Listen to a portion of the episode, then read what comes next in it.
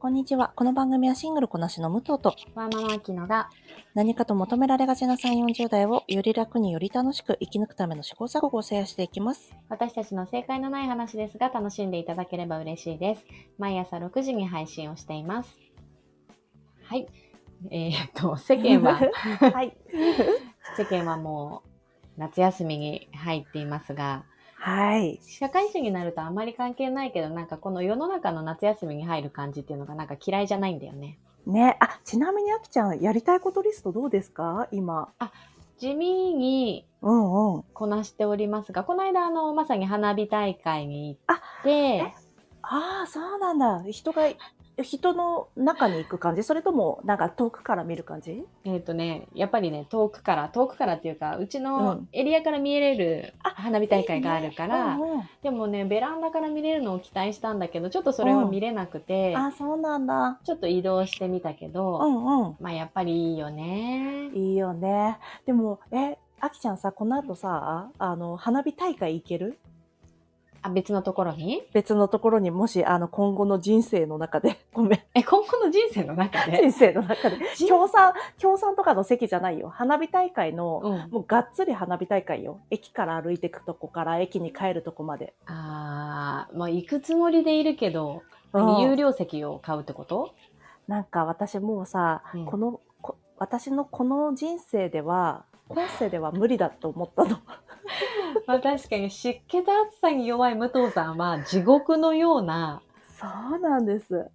でもそうだよね、私、みなとみらい住んでた時は、あの、秋にね、あったんですよ。ああ、花火大会そうだね。そうそうんんで秋はすごいわけであと私さあの、まあ、仕事終わったついでみたいな感じでポパパーと行って、うんうんなんかなんていうの一人でスススススっと行けるから 人の波を抜けてねうんうん、であの、まあ、地元だしさ道も知ってるから。うんあこのビル通った方が早いですとかわかるからさだから行けるけどそうじゃないとちょっともう花火大会行けないんだって思ってます。そうか。でもそれ聞いて思ったけど、だんだんこの地球規模の暑さを考えたら、花火大会も夏の風物詩じゃなくて、うんあの、秋とか、そうよ、あの、冬はちょっとしんどいけど私、うんうん春そうとだかの,、ね あの風物詩になってくるかもね。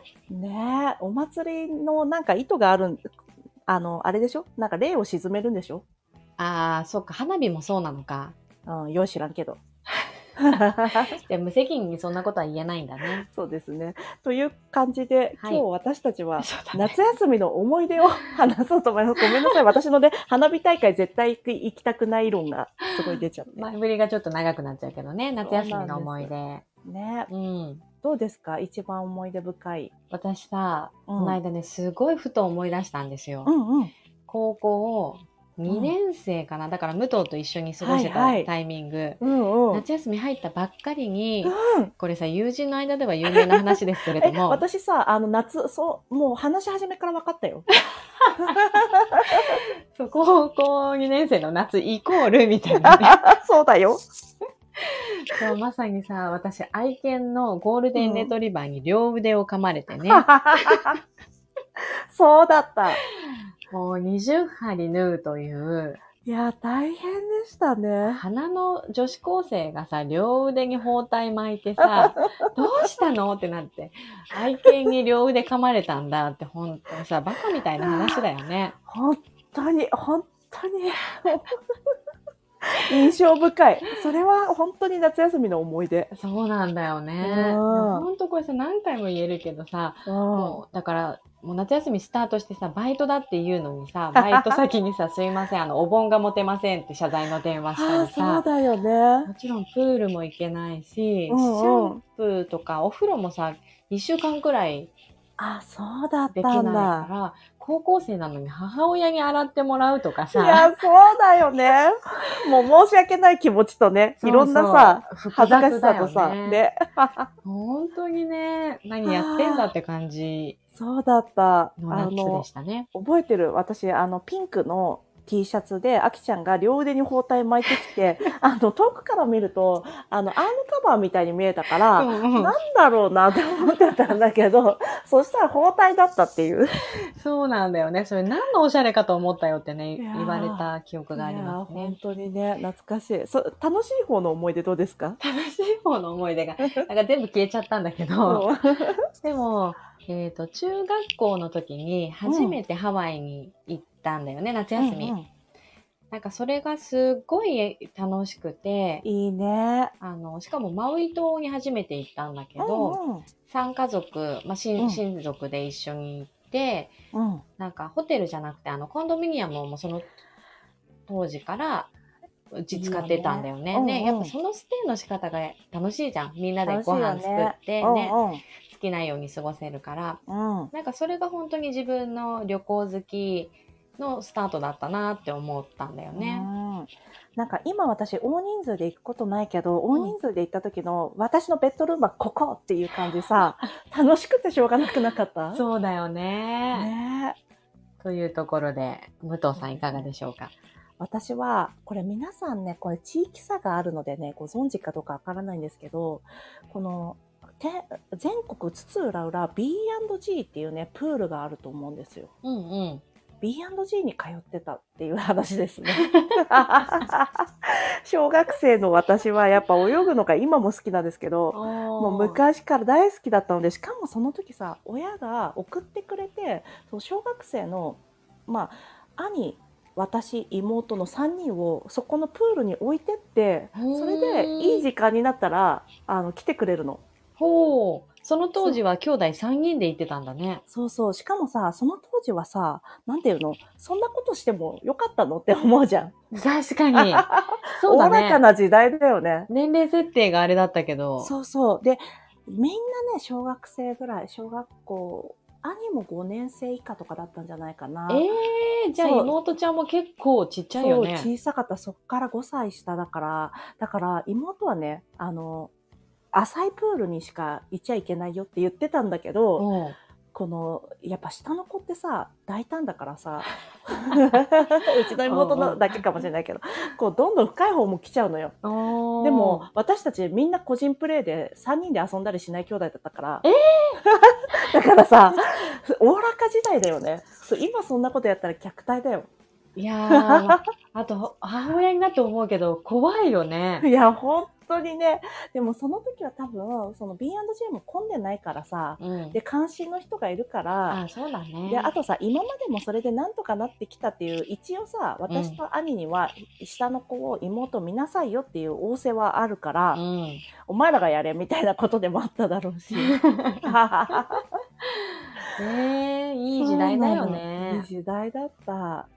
あとはそうですね、あの、私初めて嫉妬を覚えたのも夏休みでした。あら、甘酸っぱいお話ですかあのね、全然ちょっと違うんですけど、あの、なんだっけ、うちの、まあ、えー自営業やってたんだけど、そこで勤めてらしたお姉さんがいたのね。で、うん私そのお姉さんと仲良かったんだけど、あの、しえー私と同い年1個上の女の子が、私が小1で、その子が小2で、うんその小児の女の子もそのお姉さんと仲良くなったのがもうジェラスでジェラスで これが嫉妬とはその時は思わなかったけどうんなんかすごい意地悪な気持ちになっちゃうなって思ってた。あーなんかいいね、その年代のそういう感情、心情的な変化が。そうそうそう今まではさそんななんかお姉ちゃんは私のなんだからみたいな気持ちって湧いてこなかったと思うんだけどうん。それをなんか今日急にデニーズで思い出したんですよ。で、あと最後にいいで すうか、んうんもう一つもちろんもちん。ろん。あの、私たちよく夜さ、うあん、のドライブとかしてしたてよ。たよね。うんうん、で、あの、もうさ、これも時効だから言っちゃうけどさ、本当うんう今ん考えるとありえないけど、う私んどこだか覚えてないけど、どっかのさ、プール、そうそうそう、入学っ校たよのプね。ールにさ、うんうん入ったよね。うん、入った入った。懐かしい。なんか、海とかも行って、あその道の駅でうん足洗っう。てと足洗か、った。うん。すごい夏の夜って感じだね。本当だね。今となってはさ、そそんな夜に出かける体力がちょっとないぐらいだもんね。 そうだね。いや、ビビっちゃってさ、中学校のプールなんてさ、うんうん夜忍び込めないわ。ね本当だよ。だってもう逮捕だよ。お縄だよね。お縄だよね、絶お対。縄だよ。 な本当にさ、ね好き勝手やってましたね。そうですね。時代も良かったですね。本当に。あと場所もね、いちょっと田舎だからさ。うんうん、確かにね。えちなみに最後にもう一個だけ話してもいいです かどうぞどうぞ長い。出てくる、出てくる。思い出じゃないんだけど、私もう、あの、花火大会にも行けないわけ。ああ、ではい。今世では、お祭りももうちょっと無理そう。あの、祇園祭り、春の祇園祭りとかは行けそはい。う。あの、八幡神社でやるさ、お祭り、春にやるよね。春だった桜のっ頃にけそうそう、桜の頃に一回やるんだけど、あれぐらいは行ける気がするんだけど、うんうん。夏はもう私行けない気がするんですけど、あきちゃんまだ行けますかいや、この間のさ、あの、京都の祇園のニュースで見たけどさ、あ,、あーうんうんれはもう死を覚悟しないといけないよね。嘘でしょそんなだったんだ。すごい人、人、人でしあた。そうなんだ。あああ、もう次、次の人生で行こうかな。あだから、この間、この、うんあの、近くのエリアの、なんだよ、うんうんよく言う、町内会みたいなお祭り うんうん。がね、ちょうどいい規模でね、居心地が良かったよ。いや、それ、本当にそう、そのちょうどいいが、もうさ、私たちにはさ、今必要なものだよね。そうだね。それを知っとくことが大事だわ。そう、大きすぎたらもうダメなんだ。そう辛いんだもん。 よかった、自己理解が深まったね。はい、 そうでしたね。本当ですね。はい。じゃあ今日も聞いていただきありがとうございます。この番組はスタンド FM はじめ各種ポッドキャストで配信しております。ハッシュタグ正解のない話でつぶやいていただきましたら私たちがいいねやコメントしに参ります。皆さんのフォローやご意見いただけますと大変励みになりますのでお待ちしております。ではまた次回。失礼いたします。す。